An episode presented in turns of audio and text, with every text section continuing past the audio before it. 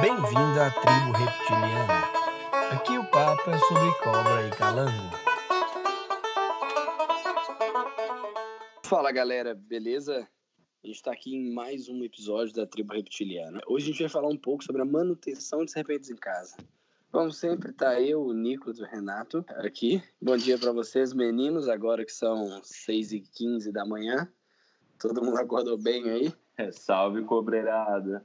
Tudo tranquilo. Ó, o Nicolas ainda tá dormindo. Pera aí, galera. É, Hum, Meu áudio tá cortando. Melhorou? É. Melhorou, agora melhorou. Então, bom dia, Nicolas. Opa, bom dia.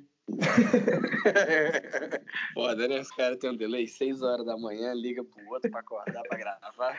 Esse é o esforço que a gente faz pra galera aí.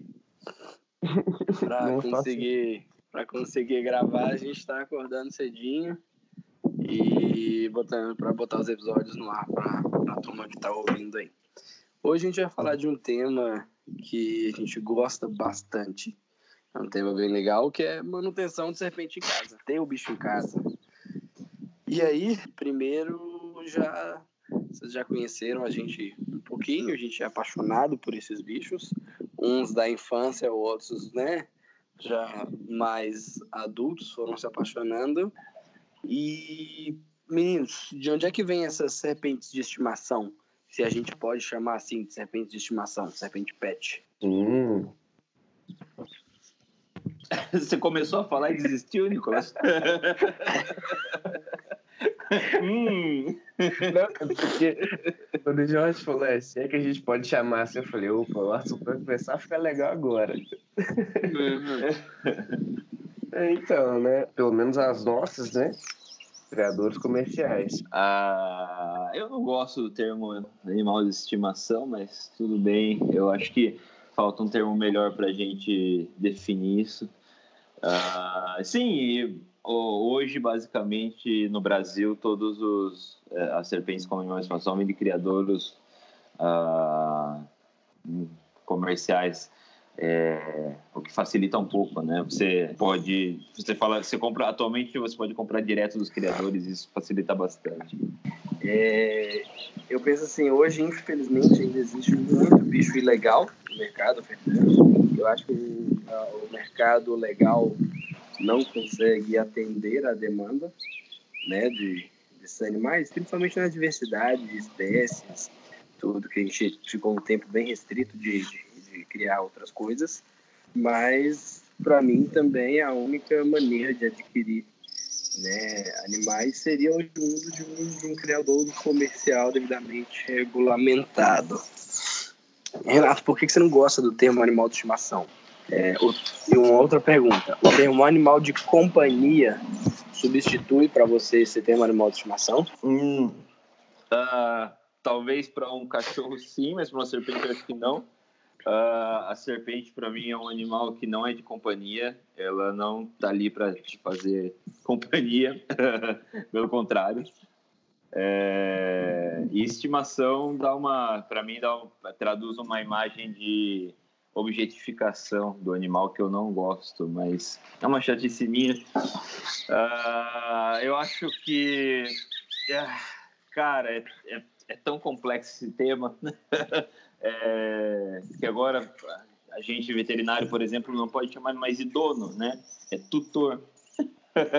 Aí eu já eu, eu sinceramente acho um exagero porque você é dono e como dono não só você tem a posse do animal, mas você tem a responsabilidade sobre tudo que o animal precisa, entendeu?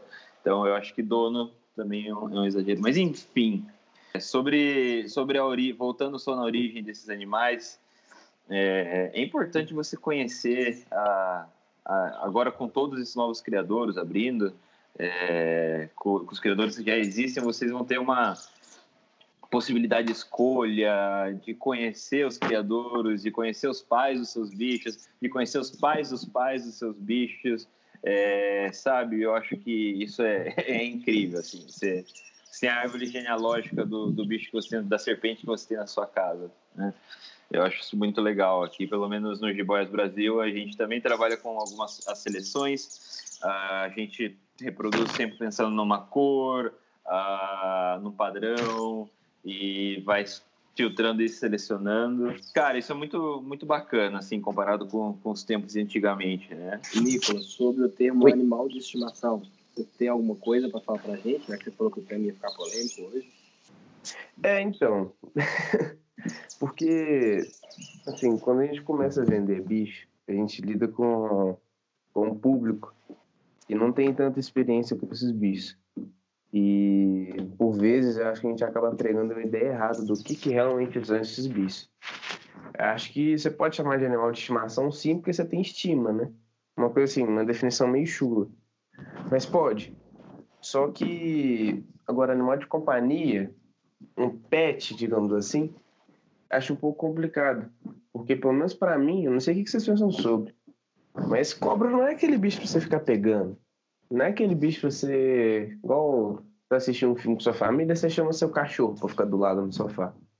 Não é isso, sabe? Às vezes eu, eu vejo muitas pessoas fazendo isso. Eu fico pensando, pô, como é que será que esse bicho tá?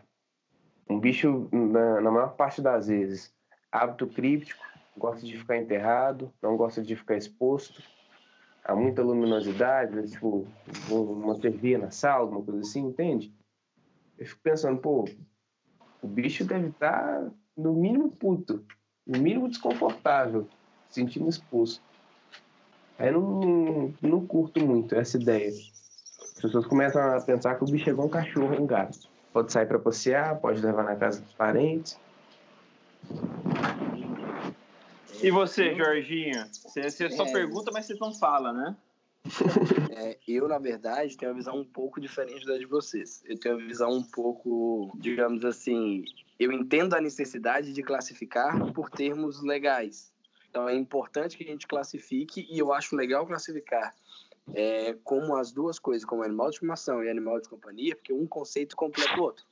Ah, o animal de estimação ele tem a finalidade de companhia. E eu entendo que o Nicolas falou de tipo às vezes o bicho tá puto tal, porque a gente está comportando com ele como se fosse outra espécie. É... Mas, por outro lado, é... eu acho sim que é um animal de estimação, porque eu tenho uma estima por ele, um carinho por ele, então isso define ele como de estimação. E eu acho que ele pode acompanhar sim é, o proprietário em algumas atividades, desde que a gente respeite a... o animal na sua individualidade. né? Então, cada espécie tem uma individualidade. A gente não trata o cachorro como trata o gato. Você não fica chamando o cachorro, é, o gato, na verdade, né? Chamando ele assim, pro gato vir. Alguns gatos até vêm, mas a grande maioria, se assoviar e falar xaninha, ele não vai chegar. Né? Então, a gente tem que Chamar ele do quê? Xaninha. Meu Deus. É. É, então, assim, a gente tem que tratar com as individualidades. Eu lembro que quando eu tive na casa do Renato, no Peru, eu quase matei o gato dele de sede e não sabia. O Renato deixava a torneira aberta, pingando água. Eu chegava lá todo dia, pô, de torneira aberta, ninguém sabe fechar a torneira nessa casa. E o gato ficava olhando pra mim, pô, saca? Então, até entender que o gato bebia água na pia, porque o gato não fez parte da minha realidade. Entender que o gato bebia água na pia, eu deixei ele com sede uns 3, 4 não dias. bebem água na pia, né? É, Chester perdeu então, uns, uns cinco anos de rim graças a essa semana com o Jorge, que ele ficou. Provavelmente. Então, assim, é aprender a respeitar a individualidade do bicho. Né? Então, da mesma maneira que o gato precisa de água corrente, a gente tem que entender que a serpente precisa de um tempo quieta. É, mas eu acho que entra sim nesses termos, animal de companhia, animal de estimação, e eu não vejo muito problema em se, por exemplo, levar um bicho para passear na casa de um, de um parente. Sério Porque as mesmo, pessoas... cara? Sério.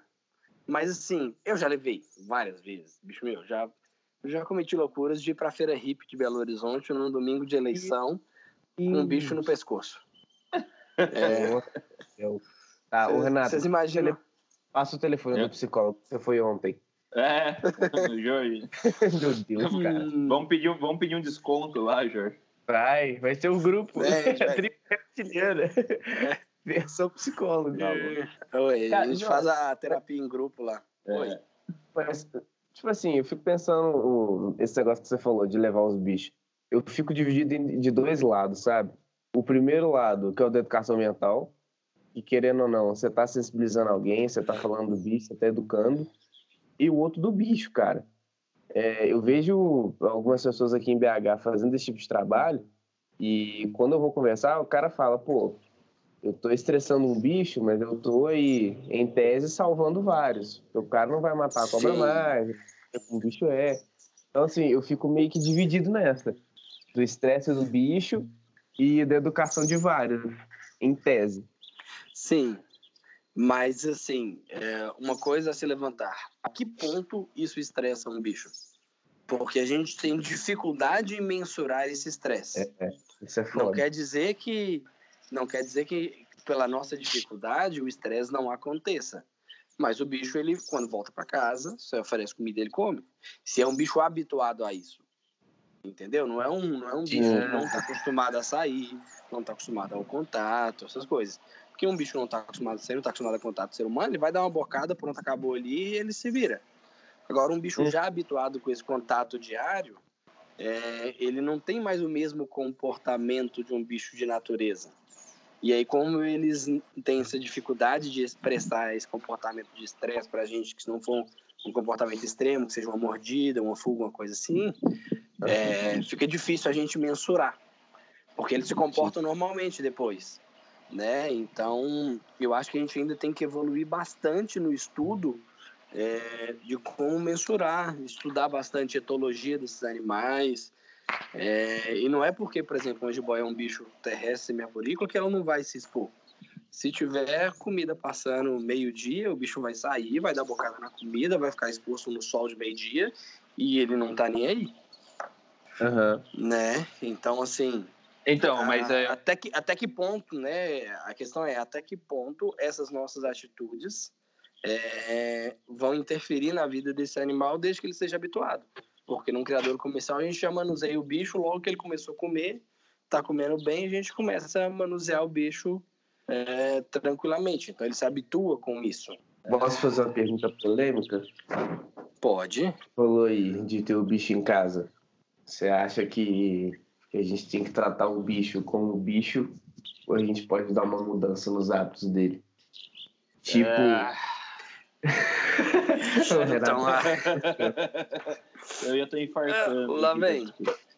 Lá vem. E eu, eu gosto de respeitar ao máximo é, a individualidade de cada espécie e de cada espécime, de cada indivíduo. Uhum. A gente sabe, tem jiboia que gosta de ficar no alto. Tem jiboia que gosta de ficar no chão. Então, Sim. assim, o ideal, se eu tivesse um, dois bichos em casa, eu teria um terrário grande, com várias né, possibilidades do bicho alcançar algumas diferenças de altura, mas, por exemplo, eu nunca botaria algo tão alto que se o bicho caísse, ele machucaria.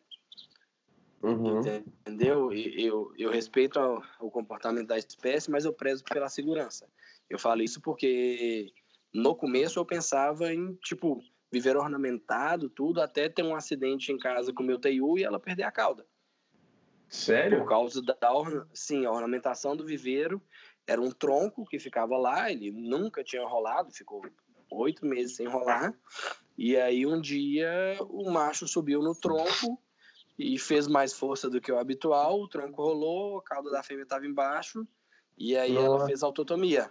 Então assim, eu passei a repensar muito em ornamentação é, uhum. por questão de segurança. Então, durante muito tempo, eu me recusei a, a ornamentar recinto com talvez a desculpa de que, ah, não, eu estou pensando somente na segurança do bicho. Eu não estou pensando no, nele expressar o comportamento natural. Hoje eu já, já não tenho mais essa visão. Hoje, por exemplo, aqui a gente usa substrato de coco né, uhum. no criadouro para o bicho poder expressar o comportamento de enterrar, para os TIUs poderem expressar o comportamento de forrageamento, tudo que inclusive foi um teste e deu até resultado clínico. Que eu tenho um TU prognata, que ele machucava o queixo sempre, que ele ficava batendo, que é um bicho que anda, que forrageia. E aí a gente testou enriquecimento ambiental com, com chips de coco e o resultado foi fantástico. Ele parou de expressar o comportamento de Olha, bater. que da hora. É, ele parou de expressar o comportamento de bater e começou a cavar mais e procurar. E o Cara, bicho não, não expressava esse comportamento por fome. Ele É, expressava por fome, porque ele comia sempre, sempre come. Que é rato, nos bichos, assim, no temperatura que está hoje, praticamente um dia sim, pula dois, aí eu dou, pula dois. Então os bichos tá comendo bem, não tem fome, mas ele tem um comportamento de. E aí, esse substrato hoje serviu muito para o bicho gastar tempo e, e não, não acabar batendo, né? né? Essa parte mais. É. Então, assim, hoje eu já, já uso substrato como um, um ornamento funcional uhum. né?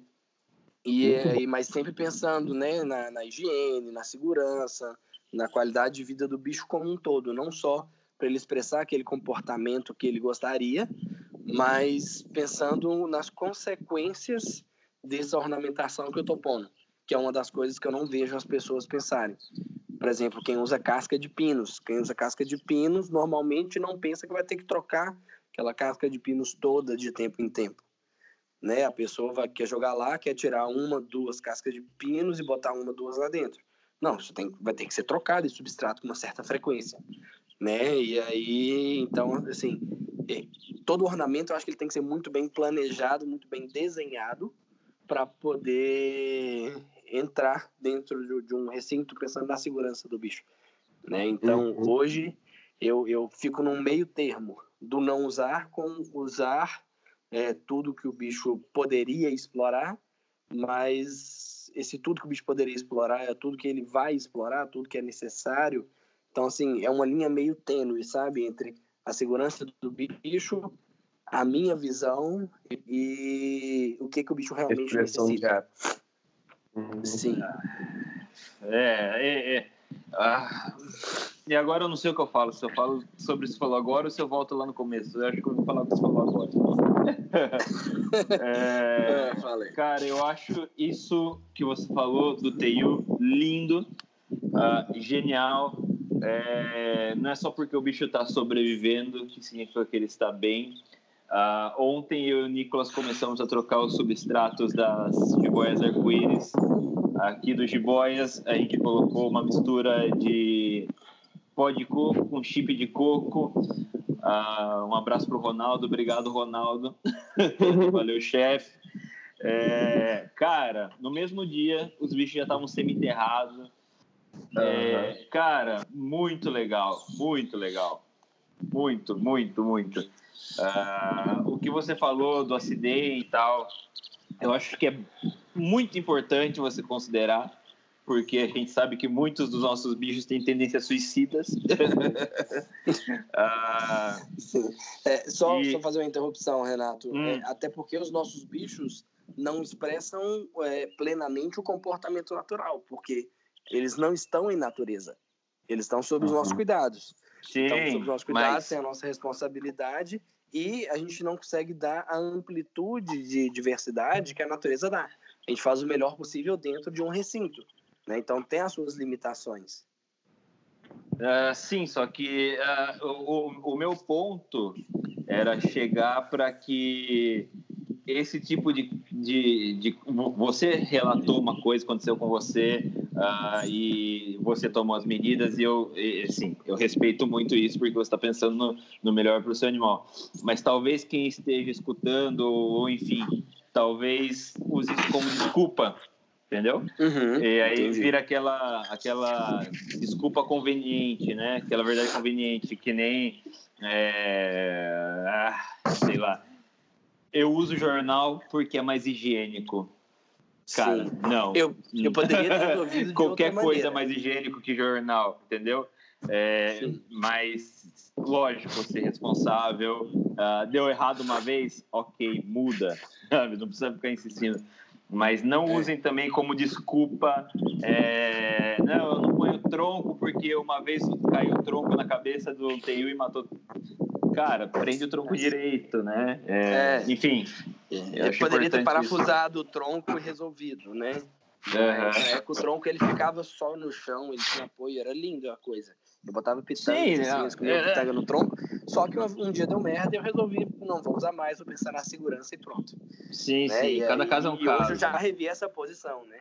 Hoje eu já tenho outros ornamentos, eu uso toque, eu uso outras coisas. Aham. O Jiboias Brasil tem as redes sociais ativas, né? O YouTube, o Instagram. E isso é um comentário que está crescendo nos grupos de fora, né? É uma campanha que eles estão fazendo. Deixa eu ver se eu acho aqui no Facebook. Ah, que era, por favor, não mantenha seus répteis como se você fosse um criadouro. É, Sim. Às vezes o cara vê porque a gente usa caixa plástica, um pote d'água, substrato, ele fala, "Ah, eu vou manter minha única cobra assim.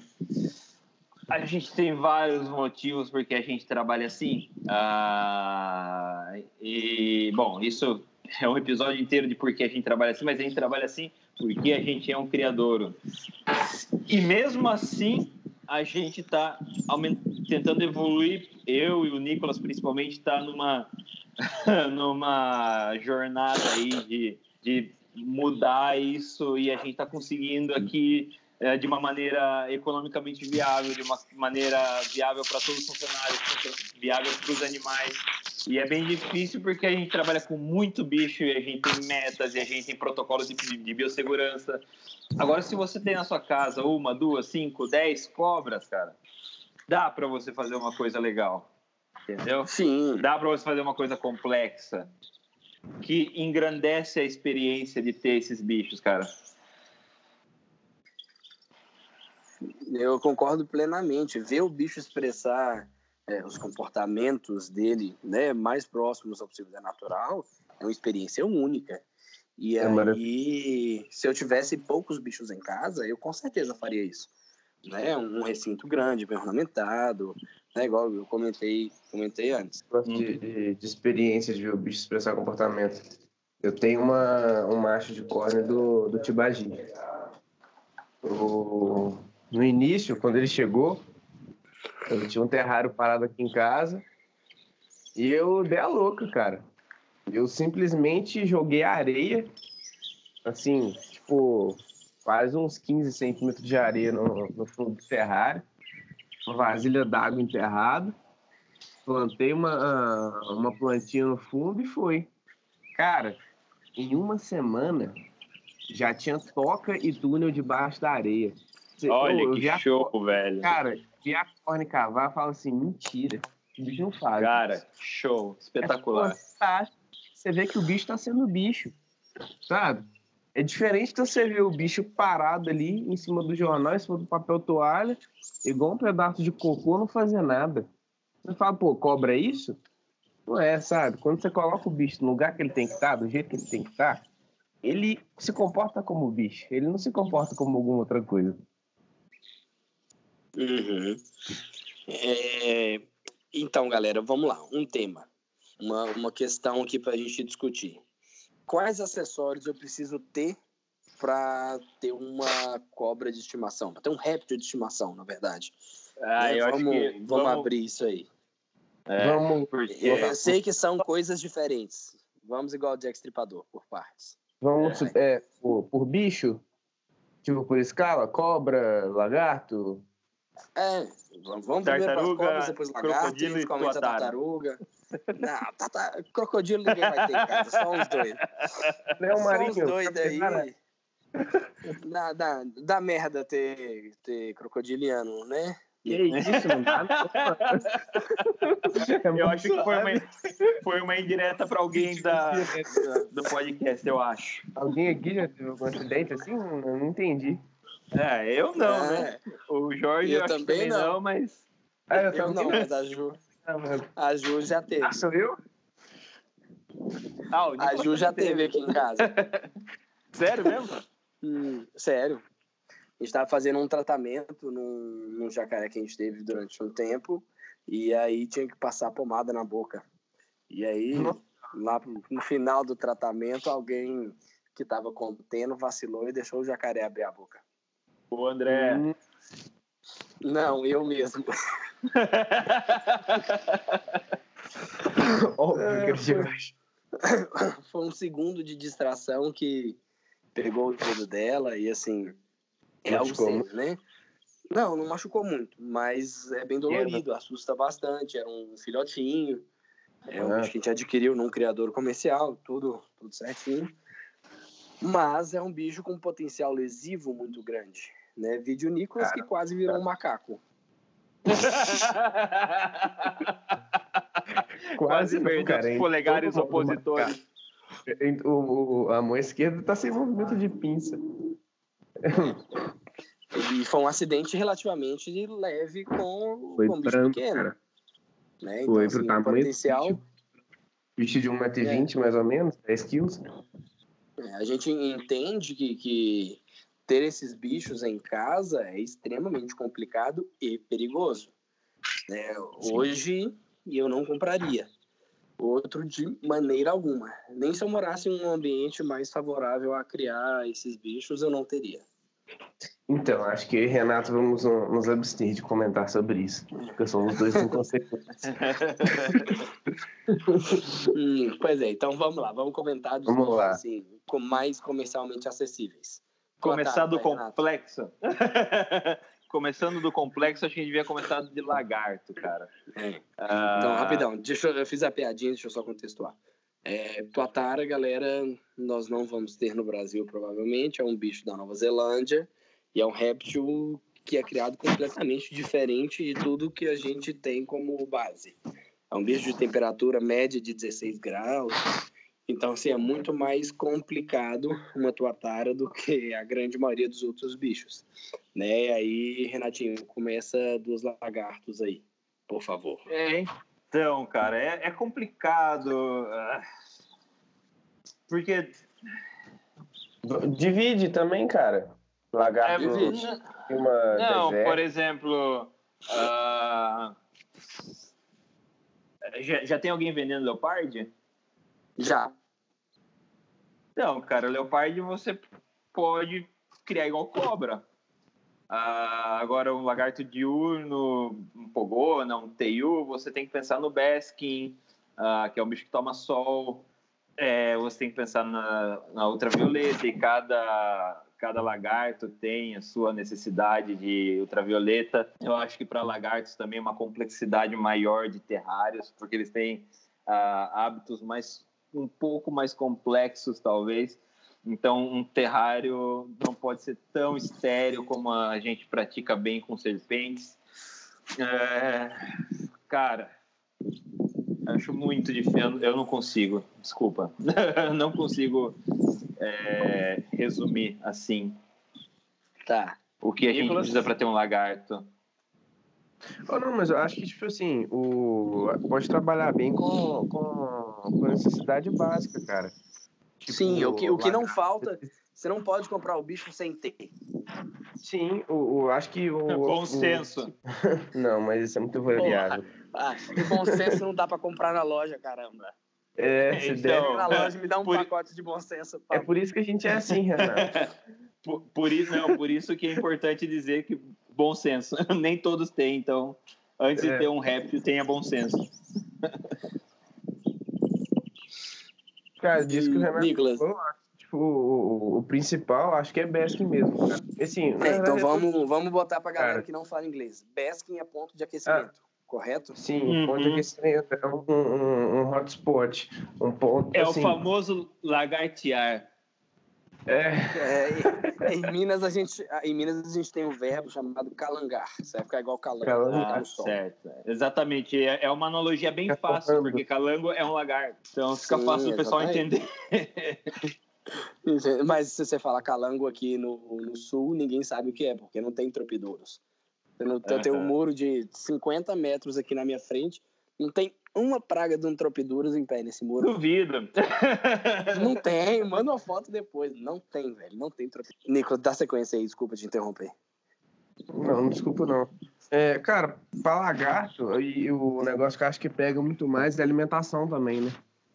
É, de, de, de, necessidade. Não sei qual é a realidade do, do pessoal que vai escutar isso, mas pelo menos aqui é bem mais difícil conseguir inseto, principalmente, do que conseguir roedor.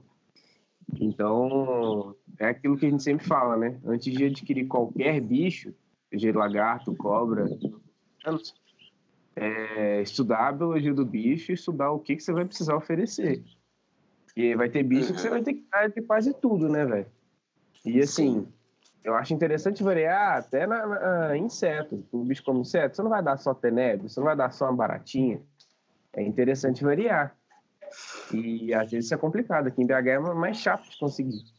Então o cara vai é, pensar, ah, vou ter que criar inseto? Como que cria inseto? É fazer todo esse estudo. Tipo, o bicho faz basking, ele fica torrando no sol, então como que eu tenho que planejar o terrário? O terrário vai ter ó, uma área de insolação legal e vou ter um ponto para o bicho torrar.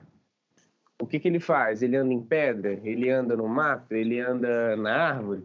Então eu vou planejar isso no terrário. Lagarto é um pouco Sim. mais complicado. É isso que o Renato falou até onde a gente entende, são bichos com hábitos um pouco mais complexos e um pouco mais ativos, né? Então, exige uma, uma elaboração e um estudo um pouco maior. Sim. É, bom, vou puxar a sardinha pro meu lado aqui, aqui né? Estou criando lagarto aqui no, no criadouro. E eu vou dividir, né, basicamente, em dois grupos quanto ao hábito: os noturnos e os diurnos. É, lagartos noturnos, teoricamente, são mais fáceis de manter, porque eles não têm tanta necessidade de exposição à lâmpada UVB, à luz UVB, né? Uhum. Então, é, para o pessoal entender, a luz UVB a gente usa para substituir o sol no metabolismo da vitamina D, que é responsável pela fixação de cálcio. Correto, doutor veterinário? Corretíssimo. Tá, valeu. Acertei. Fiquei a semana inteira treinando. Mentira. É, é recessivo. Tem 10 anos. Tem 10 anos que eu tô treinando isso. Então, assim, lagarto tem, tem essas necessidades de ingestão de. ou ingere vitamina D3 ativa, que é o que normalmente a gente faz com os lagartos noturnos. Né? A gente tem suplementos que, infelizmente, são difíceis de encontrar específicos para répteis, é, que é cálcio mais vitamina D3 que é muito importante para os bichos, principalmente na fase inicial de vida, que está relacionada a algumas doenças, tudo que a gente é, não, não, acho que não cabe entrar para discutir isso aqui. É, então, lagartos noturnos são um pouco mais fáceis. Então, com esses suplementos de cálcio mais vitamina D3 ativa, a gente consegue manter sem a obrigatoriedade de lâmpada ultravioleta. É, lagartos diurnos é, os que ingerem rato é mais tranquilo manter com, com, com baixa incidência de luz ultravioleta, né? TIU ele vai muito bem é, porque ele come rato, dá para alimentar com rato basicamente a vida toda e o bicho absorve a vitamina D ativa é, do rato que você está dando. Então é importante o alimento de qualidade, né? Se é um, um rato qualquer sem muita controle do, do que ele está comendo, do que ele está exposto, se ele está com vitamina D ou não, é, vai interferir aí no, no que seu bicho está comendo. E lagartos de desertos têm uma necessidade maior de, de UVB, né? Que vai, vai interferir bastante, por exemplo, os pogonas. Os pogonas necessitam de lâmpada ultravioleta. E a lâmpada ultravioleta é um, assim, é um mundo à parte. Dá um episódio acho que dá uma série, uma temporada só sobre lâmpada ultravioleta. Sim. Né? Porque sim. tem as é, 5.0, 2.0, 10.0, é, se ela é de 8, se ela é de 16, se ela é de 26 watts. Tudo isso vai interferir na, na lâmpada que você vai usar. E tudo isso está relacionado à distância entre a lâmpada e o animal. Então, muita gente fala que ah, você não pode usar a lâmpada 10.0 para iguana porque fode a iguana. Você pode usar a lâmpada 10.0 para iguana, desde que você ajuste a altura da lâmpada ao bicho. Um erro que eu já vi várias vezes acontecer, a pessoa compra uma lâmpada 5.0 para iguana, que seria uma lâmpada para animais de floresta tropical, é, e usa a lâmpada, sei lá, no teto e o bicho chega a um metro de altura. Esse bicho não está recebendo radiação ultravioleta, porque ela tem um raio de eficiência, né? É, assim, e para lagarto, eu gosto mais de aquecimento ambiente do que um aquecimento pontual como uma pedra. Então eu prefiro uma lâmpada que vai me dar uma lâmpada focal, né, aquelas espelhadas, ela me dá um foco de luz ali que o bicho para embaixo daquele aquecida total e essa lâmpada também mantém o ambiente todo um pouco mais quente do que eu botar somente uma pedra que não irradia tanto calor. Então eu prefiro, para esse comportamento de basking, de aquecimento, de regulação do bicho, eu prefiro usar para lagarto lâmpadas. É, eu acho que para lagarto, basicamente isso. É, na questão da dieta dos insetos, tem, um, tem poucos realmente criadores de insetos no Brasil.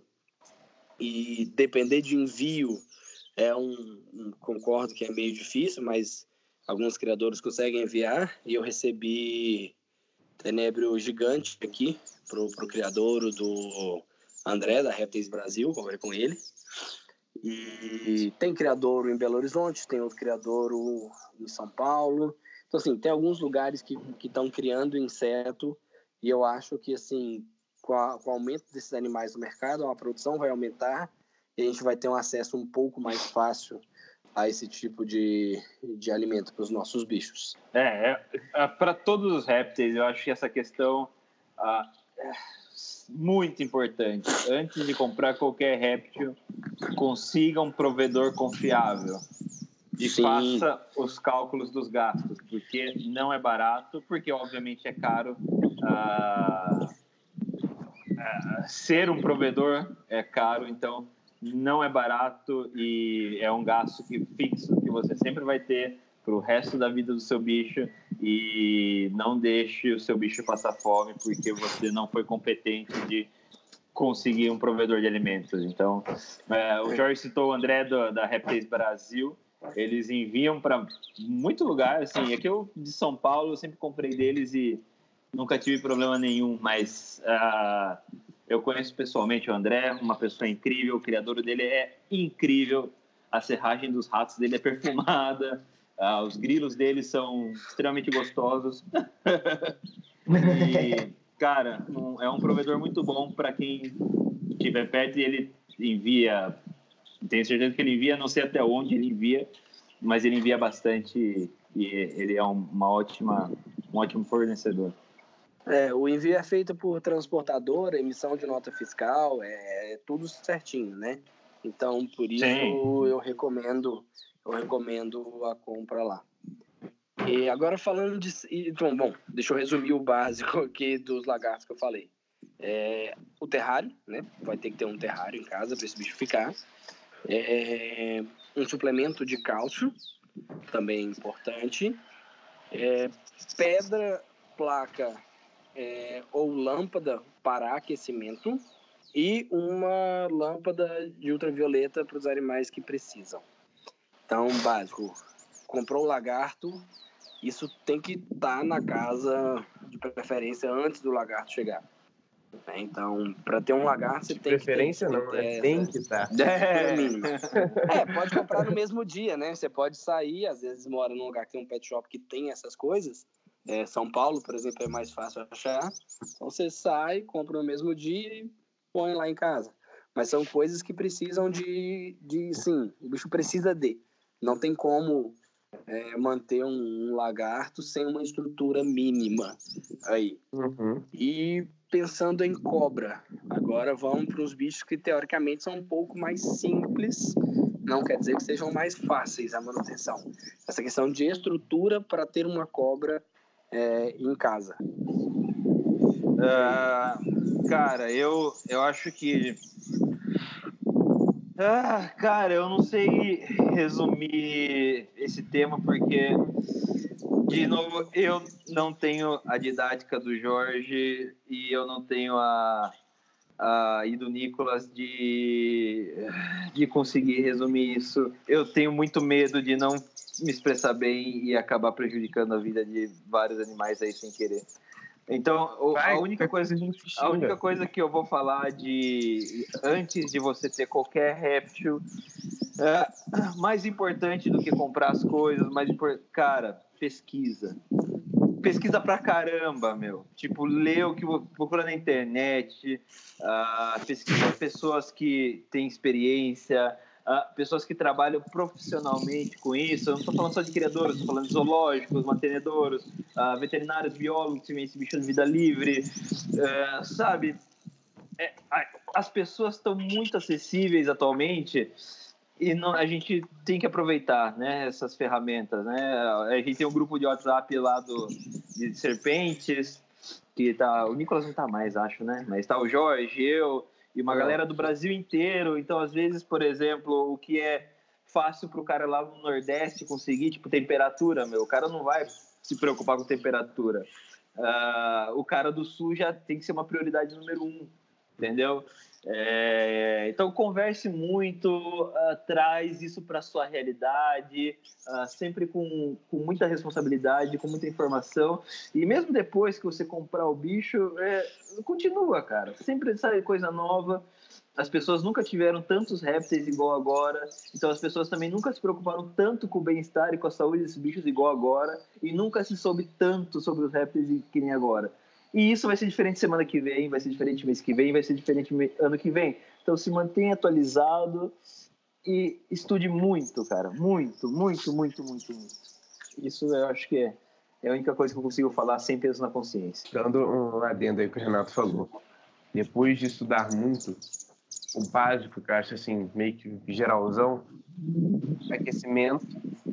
Esse aquecimento, para mim, isso é uma opinião minha, é, ele vai variar sim de acordo com o tamanho e hábito do bicho. É uma coisa que eu discuto muito com o Renato. É, eu acho que a gente tem um pensamento similar nisso. Por exemplo, jiboia. Jiboia adulta, para mim, é, não rola de aquecer só com placa. É. Tem uma teoria de que é um bicho muito denso, então, assim, é muito pouco calor. E é um bicho que a gente encontra muito fácil fazendo basking. É muito comum você encontrar jiboia no sol torrando, uhum. torrando pedra. Pelo menos aqui em, em, área de cerrado, é muito normal. Então, já entra na parte de estudo que o Renato mencionou. Mas, assim, fonte de aquecimento que vai variar de acordo com o tamanho do bicho, principalmente termostato. Não adianta ter o aquecimento sem ter termostato. Ter o aquecimento sem termostato é nada. Não vai te adiantar nada, porque você não tem controle. Se o dia estiver fazendo 40 graus e essa placa continuar esquentando, você vai matar seu bicho. Se tiver frio demais, talvez a placa não esquente o, o suficiente. Então, uma coisa que a gente sempre tem que manter para os bichos é controle. Sempre, eu sempre tenho que ter controle nos terrários que a gente tem. O bicho está sob nossa responsabilidade, é nosso dever fazer isso. A gente tem que respeitar o, o gradiente térmico médio daquela espécie. É, toca principalmente, pelo menos para bichos de, de hábito críptico, animais que se enterram, animais que, que, que vivem enterrados às vezes. É, alguma fonte de água, preferência que o animal consiga entrar, tá? uma bacia, algum substrato que permita o bicho expressar comportamentos naturais, tipo de, de escavar, de enterrar, ou o próprio forrageio e a fonte de, de alimentação, que para mim é uma da, das chaves de, de, sucesso também. Um bicho que não come comida boa, para mim não tem como ele ficar bem. É um bicho que logo, logo pode vir a ter problemas.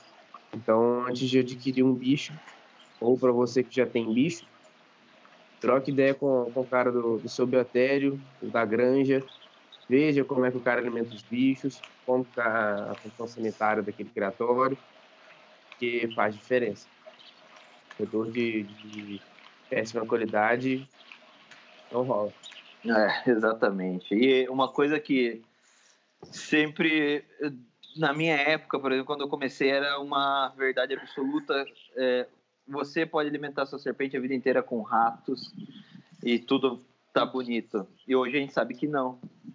Então, variar a dieta também é uma coisa, uma tendência do momento que uh, muita gente está fazendo e os resultados estão sendo incríveis. Até de animais, eu só trazendo um pouco do meu background de zoológico, há muito tempo você a gente falava não, se você der a presenteira, eu estou falando de grandes carnívoros, né, leão, tigre, onça, enfim. É, se você der uma presenteira, o animal está nutrido. É mentira, né? Os bichos comem uma gama de, de presas diferentes em vida livre. Essas presas não comem ração de presa, elas comem várias coisas que é, aumentam o, o, o, valor nutricional desses bichos. Então, não é suficiente, tá? E aí, é, Jorge? É, e eu, eu, eu acho que, assim, quando a questão dos acessórios foi muito bem pontuado, é, para de repente fonte de aquecimento, água e uma ornamentação que permita o animal fazer o, seu comportamento natural, né? E aí eu volto lá no, no meu pensamento, né? É, de maneira segura, higiênica, você tem a condição de manter essa ornamentação sempre é, fazendo as trocas para manter higiene, tudo. Então, é, eu, eu penso nisso de, de acessório. O Nicolas falou que não gosta muito de placa para jiboia grande. Uma coisa, uma alternativa que eu usei aqui, é, que talvez não caiba na casa das pessoas, porque é difícil de comprar, é o FlexVat, né, que ele seria uma placa de, de grandes tamanhos. E aí eu uso um, uma grande parte do, do recinto com essa possibilidade de aquecimento. Então, no caso das jiboias grandes aqui, é, quase um terço do recinto inteiro ele é, tem a possibilidade de aquecer. Então fica dá uma, uma possibilidade do bicho conseguir se aquecer por completo, né? Ficar enrolado pra... inteirinho em cima da placa, né? Você quer dizer? Sim, inteirinho, é. Ah. O, filhote cabe numa Cara, mas, ah, mas mesmo assim, eu acho que, pô, cara, para esses bichos mais brutão assim, eu acho que uma lâmpadazinha também Cai muito interessante. Sim, é porque também a minha realidade aqui do criador é outra, né? Eu tô criando um ambiente completamente fechado, temperatura controlada. Sim, sim, sim. Né? Então, assim, aqui a minha oscilação diária tem sido 4 graus no máximo. Então, tem ficado ah, de 26, show. tem ficado de 26 a 30, 31. Aí, que 26, sonho, 30, 31. Sonho. Assim, é, foi uma das melhores coisas que eu fiz na vida foi é, esse projeto do, do criador. Eu acho uma coisa que eu tô com muito orgulho, sabe? E eu, eu penso assim, eu penso, cara, como é que eu não tivesse ideia antes? Que, que absurdo eu não ter tido essa ideia antes. Ficou tão fantástico. É, ainda mais pô, agora tá fazendo 16 graus aqui na minha casa. Nós estamos no auge do verão. E quente. lá dentro lá dentro tá tá 27, saca? Então assim, é bem para mim é uma realidade bem diferente, mas eu, eu concordo que uma lâmpada bem colocada, com muito cuidado para não queimar, não fritar o bicho, para ele não encostar, pelo amor de Deus. Com termostato. É... Também. Pode pôr um termostato na lâmpada. Mas eu preocupo mais, porque eu, eu já vi fotos assim, eu já vi bichos queimados, muito queimados, bicho enrolar na lâmpada e ficar lá e queimar. E esses bichos têm, não expressam dor da maneira que a gente está acostumado. Não é que não, não, não dói, é que eles não expressam da maneira que a gente está acostumado.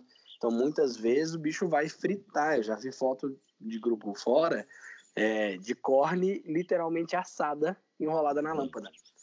O bicho era pequeno, enrolou ali, ele assou, estorricou, virou carvãozinho. Né? Aí... Cara. Gostei, gostei dos termos. Mas sim, sim, é uma realidade. É, então, assim, a gente tem, tem que ter esse cuidado com lâmpada. Eu tenho muito medo de lâmpada para serpente, porque as pessoas não têm o cuidado necessário. Então, é uma das coisas que eu, que eu não recomendo muito. Mas Cara, se tiver o tem... cuidado, eu acho que vai muito bem. Tem um paper que ele fala de varanos, na verdade, mas como varanos e serpentes são muito próximos evolutivamente, eu acho que a gente pode pensar em uma extrapolação. Uh, o que acontece, na verdade, não é que não é nem que o bicho não sente dor, é que evolutivamente o bicho ele não está acostumado, é, ele não evoluiu realmente para receber esse calor direto no ventre, né?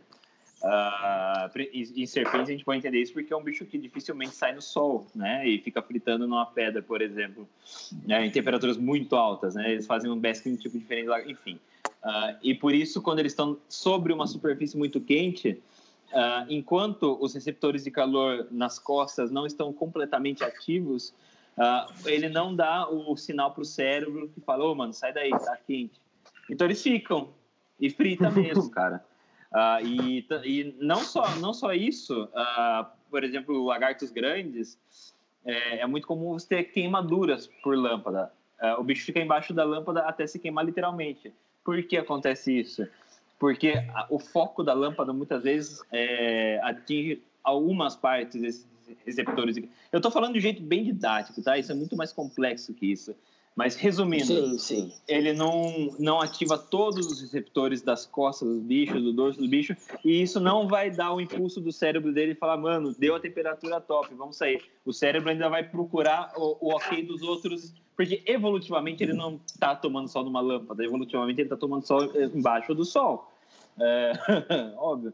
Então, o sol vai aquecer o bicho inteiro, o animal por completo, seja ele um ameiba, um tropiduro, ou seja ele um dragão de Komodo. Né? Então, isso também é uma coisa para se prestar muita atenção. Sim, deixa eu só fazer uma recomendação de lâmpada para quem conseguir. Uma lâmpada que eu sou apaixonado é a Solar Glow da Exoterra, que é uma lâmpada completa. É uma lâmpada UVA, UVB e de aquecimento. Sim, é, isso é lindo, lindo. Cara, eu, eu, sou apaixonado. Se eu pudesse, eu usaria essa lâmpada, é. assim, para tudo, tudo, tudo, tudo, tudo. É, mas pensando numa estrutura é, grande de criadouro, é, acaba sendo inviável, até porque essas lâmpadas é, ultravioleta belas precisam ser trocadas com uma certa frequência e e aí esse é um outro ponto, né? As pessoas não é porque a lâmpada está funcionando, que ela está ligando, que ela ainda emite aquela radiação ultravioleta. É, se não me engano, a Solar Glow é troca uma vez por ano que a gente faz a troca dela. Então, é uma lâmpada que dura aí é, bastante tempo. Dependendo da marca, as exclusivas UVB, elas têm de duração de quatro meses a um ano. Então, tem que ficar muito atento com, com essa duração da, da emissão de radiação ultravioleta, que é algo que a gente normalmente em casa não tem como medir. Os mensuradores de, de UVB eles são bem caros e bem difíceis de achar né? Pelo menos específicos para répteis, assim, que a gente tem. Eu nunca procurei Os tipo, confiáveis, coisas. Né? É. Então, o Geomed tem um que é super confiável. Só que, se não me engano, é mil dólares. E é difícil achar. Normalmente, você acha nas feiras, alguém tem um, dois mensuradores desse. Aí você tem que ir lá para Daytona, caçar na feira de Daytona. Quem tem um mensurador para vender, não é algo tranquilo de se achar assim é, tão fácil né? Então, cara, comprou a lâmpada, anota no papelzinho, tem que trocar daqui tantos meses, e aí seu bicho vai bem por muito mais tempo é, e vai estar com uma qualidade de vida muito melhor. Ou oh, sobre o VA e o VP, o que vocês acham? Vocês acham que, que tem necessidade, que não tem? Para cobra? Uhum. Polêmico, hein? Polêmico. Não é? Eu aprendi a vida inteira que não era necessário pela questão do metabolismo da vitamina D. Porque ela ingere vitamina D3 também. ativa e tal. Eu aprendi isso a vida inteira. O problema é que as coisas que eu aprendi a vida inteira de cobra, hoje eu tô me trucando. E eu faço totalmente diferente. Sim, mas assim, os bichos sobrevivem bem é, é. por muito tempo sem, sem isso. Agora, não quer dizer que está sobrevivendo que está um bicho com boa qualidade de uhum. vida, tá? Até porque são mais bem então. rústicos. Nos zoos que eu, tra... Que eu trabalhei fora, na... lá em Lausanne, na Suíça, é, eles usavam lâmpada UVA, né? Que o UVA, teoricamente, é modulador de comportamento. Então, tinha o ciclo de lâmpada UVA para todos os recintos. Mas também a lâmpada UVA fazia parte da ornamentação do recinto. Então, ele dava uma iluminação para o recinto diferente e tal. Era, era meio que assim, usava porque era conveniente para a exposição, que ficaria bonito. E eu não sei a que ponto realmente os bichos usavam aquela exposição.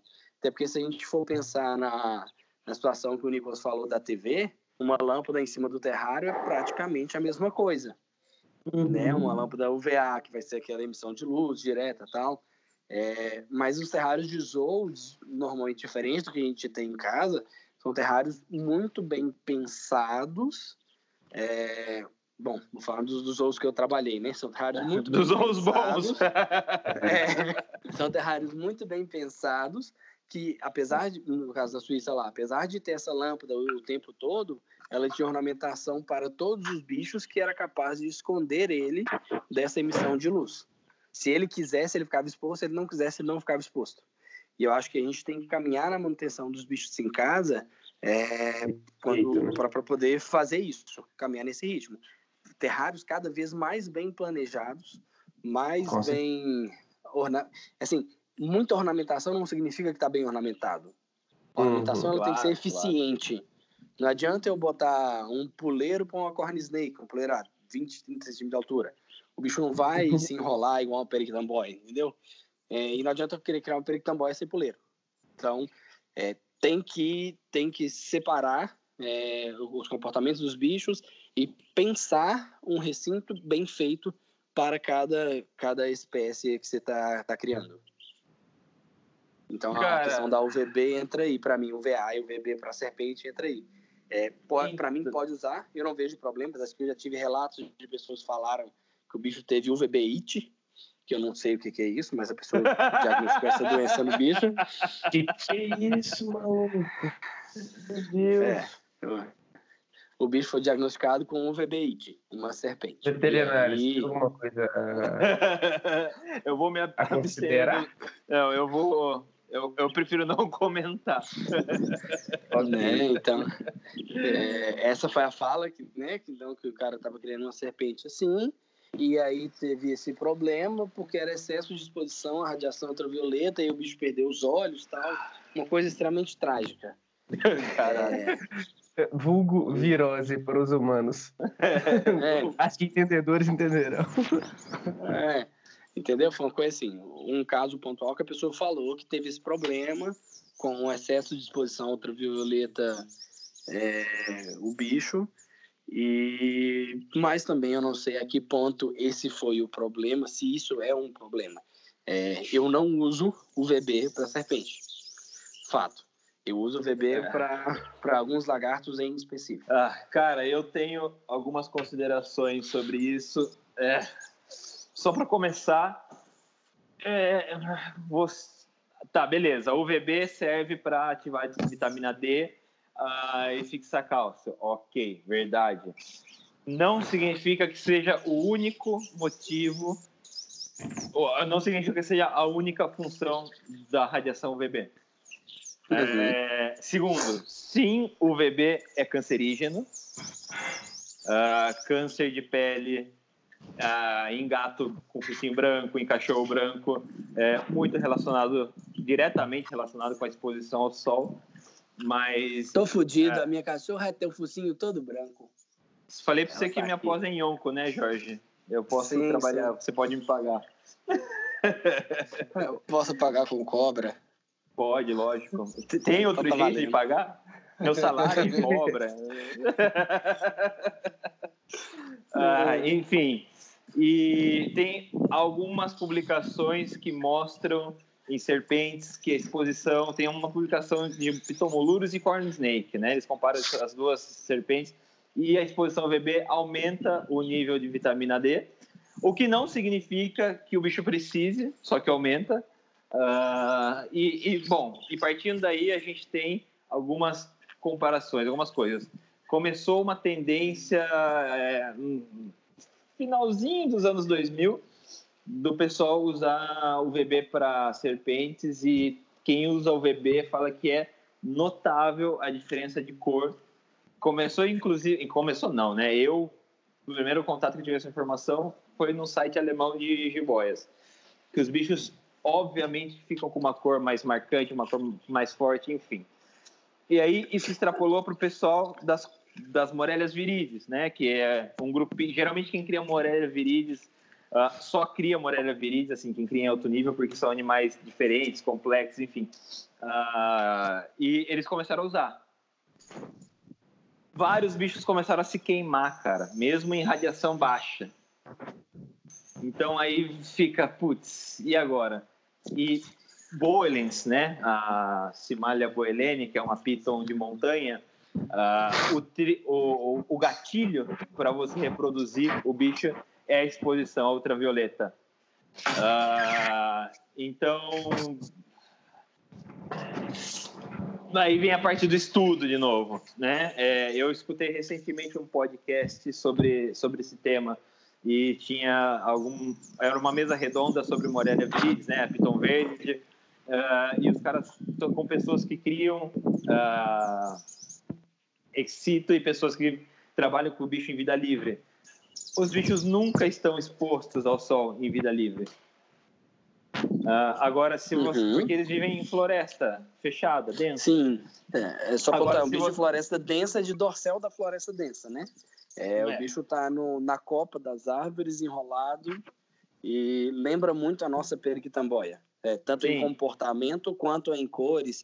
Tem uma convergência adaptativa muito grande entre esses dois bichos. Sim, e boilens, né, Simalia boilene, eles são serpentes de montanha, onde a temperatura é baixa. O bicho é preto, né? Então talvez esse o bicho ser preto uh, seja uma estratégia evolutiva dele armazenar mais calor, porque ele tem poucas horas de basking durante o dia. Uh, então, esse bicho ele vai fazer um basking. Então, evolutivamente, talvez ele se beneficie mais da UVB. Talvez não. Ah, eu digo, evolutivamente, ele precise da UVB, né? Porque ele precisa tomar aquele sol para se aquecer, porque a temperatura de montanha é mais instável e é mais, tende a ser mais baixa, né? Então, hum. talvez isso seja. E talvez a UVB seja o gatilho da reprodução, mas não necessariamente para uh, ah, fixar cálcio, né? Então, é um tema bem uhum. complexo. E, como o Jorge falou, se você der a opção para o bicho. Uh, agora, uma coisa que eu. É, é, cara, eu quero falar com, com muita. Com muita não, muita, muita força, aliás. Cara, vai. cobra, lagarto, enfim, o que seja, não é planta. Não é que você vai colocar o bicho no sol e ele vai automaticamente metabolizar uh, montes de vitaminas. Cara, não é planta. Não adianta você pôr o bicho no sol. O bicho sabe a hora que ele precisa tomar sol e a hora que ele não precisa tomar sol. Então, uh, os 10 minutos por dia que você coloca o seu bicho no sol não significa que vai ser Bom, talvez colocar essa ação de você tirar o bicho do terrário e pôr o, que ele está intocado e você pôr o bicho super exposto embaixo do sol vai acarretar em várias na, em, na fisiologia do estresse o bicho vai concentrar toda a energia dele em tentando entender maneiras de sair daquela situação e não vai fazer um basking vigoroso, né? Não vai aproveitar tudo, não vai acumular energia, né? Vai acumular calor, acumular energia e não vai fazer o metabolismo bem uh, que ele poderia se beneficiar. Então, hum, levar bicho tomar sol, independente se é uma iguana, independente se é uma cobra, independente, enfim, não é interessante, tá? Não é bom do ponto de vista médico, não é bom do ponto de vista fisiológico, enfim.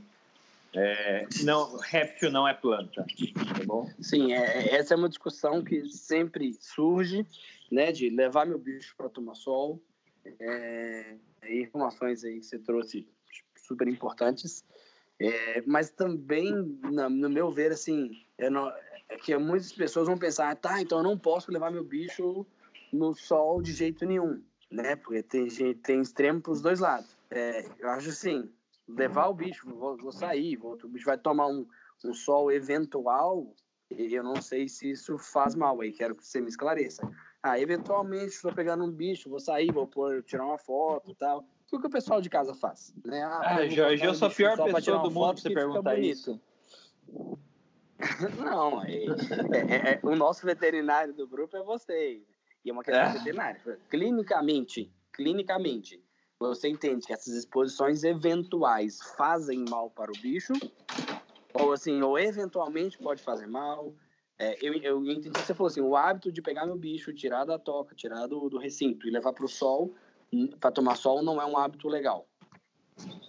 Sim, Beleza, 100%. Mas, mas, tá, mas aí eu devo evitar a exposição desse bicho ao sol? Acho que essa vai ficar uma dúvida para a galera. Então, cara, eu, eu bicho assim, não é que o bicho tem alergia ao sol, alergia à claridade, uh, mas eu evitaria ao máximo. Mas eu sou eu, né? eu não realmente não não faria. Tá? Sim, você não, não Agora- gosta desse comportamento. Não, não. Não, de jeito Se nenhum. fosse um cliente seu, você me recomendaria não fazer. Não faça, é, sim. Se você fosse um Tá. cliente meu, eu, eu, eu recomendaria não tire sua serpente da sua casa. Tá, beleza. Nicolas, tem algo a pontuar aí? Não, não. Tá, galera, eu acho que basicamente a gente conseguiu falar um pouco, né, sobre essa questão de manter esses bichos em casa. É bem, bem básico. É, deixar um pedido pro pessoal aí. Você tá longe de novo, Jorge. Dúvidas. Opa, voltei? Voltou. Voltou. Então vamos lá, deixa eu começar de novo. É, então acho assim, a gente falou o básico sobre a manutenção desses animais em casa. E para quem ficou dúvida, deixa aí nas nossas redes sociais é, algum comentário para a gente poder saber né, o que que vocês estão achando, é, como a gente pode melhorar esse bate-papo com, com o pessoal. E, bom, acho que nós vamos ser chato, né? No recado final fica aquele recado, para mim, pelo menos, de bom senso, é, preparação, estudo e na parte de preparação, se prepare para comprar os acessórios antes, se prepare financeiramente também para manutenção do seu animal. Não pense só na compra do, do, do bicho que você está comprando, do animal daquele indivíduo. Né? Pense também que esse animal tem toda uma necessidade é, por trás, alimentar, estrutural, é, fisiológica, que você tem que atender. E já passo a bola para vocês fecharem aí, para a gente encerrar esse podcast de hoje. O Nicolas tá acordado ainda, cara? Tô, tava limpando a Beth. Beth cagou. Cara, A o... Beth, pra quem não É, a sabe, Beth Beth é, é- é... muito bonita. Por isso eu nomeei ela de Beth a feia. O, o Nicolas tá com uma jiboia minha, Jorge, que eu não trouxe pra casa porque eu não tinha casa. e ele batizou carinhosamente ela de Bete a Feia. Olha que falta de respeito. Ah, pode mandar para aqui que a gente recebe a Beth, a gente até mudou o nome dela. Não, a Bete é legal, a Bete é minha. Receber Beth aí é legal, né? Normal. E aí? E aí, Nicolas, bom, fez piada e vamos despedir da galera. Um, dois, três. Testando. Então, pra mim é isso também, cara. Bom, O finalzão é estude. Estude. Leia, leia, leia. Troca experiência. E quando você achar que tá bom, troca mais experiência que ainda não tá. Ah, bom, meu comentário final. É, muito obrigado a todos pela atenção. Tô, acho que nós três estamos, estamos disponíveis aí para qualquer esclarecimento, para qualquer dúvida, ah, qualquer tema que você quer escutar aqui no podcast. A gente é muito bem aberto para discutir e se a gente julgar necessário, talvez trazer uma pessoa mais focada na área para uma discussão melhor. Ah, me- meu recado também é esse, é, é o que eu falei. Ah, estude, estude, pergunte para todo mundo. Não ache que você vai inventar a roda, que você inventou um jeito novo de ah, aquecer os bichos. Você inventou. Se ninguém está fazendo, provavelmente é porque não funciona, tá? Então, mas também não quer dizer que você seja um gênio, mas as possibilidades são, né? menores. Estatisticamente falando, É, estatisticamente falando, a possibilidade de você ser um gênio é muito pequena. é, só mas vale conversa. do gênio do aquário do ano passado, né?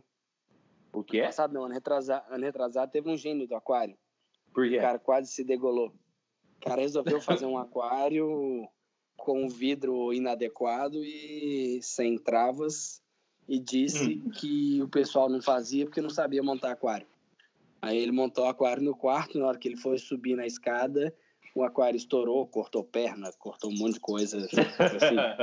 é, sim. Acho se não me engano, foi 2018, 2017, né?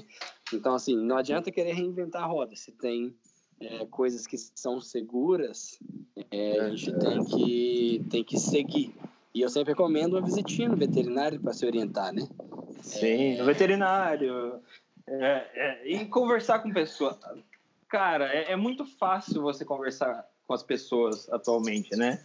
mesmo que você não conheça, enfim, você pode se. E é um jeito também de você entrar na comunidade, né? na, na tribo, que a gente chama. Né? Então, procure um grupo de WhatsApp, procure grupos no Facebook, não só no Brasil, né? Pô, tem gente criando cobra no mundo inteiro, é, um, é uma, um intercâmbio cultural muito bacana, você treina seu, seu, sua segunda língua, sua terceira língua, e, cara, esse, esse é o conselho que eu deixo. Uh, lembrar que nem tudo que é óbvio é verdade, nem tudo que faz sentido é verdade.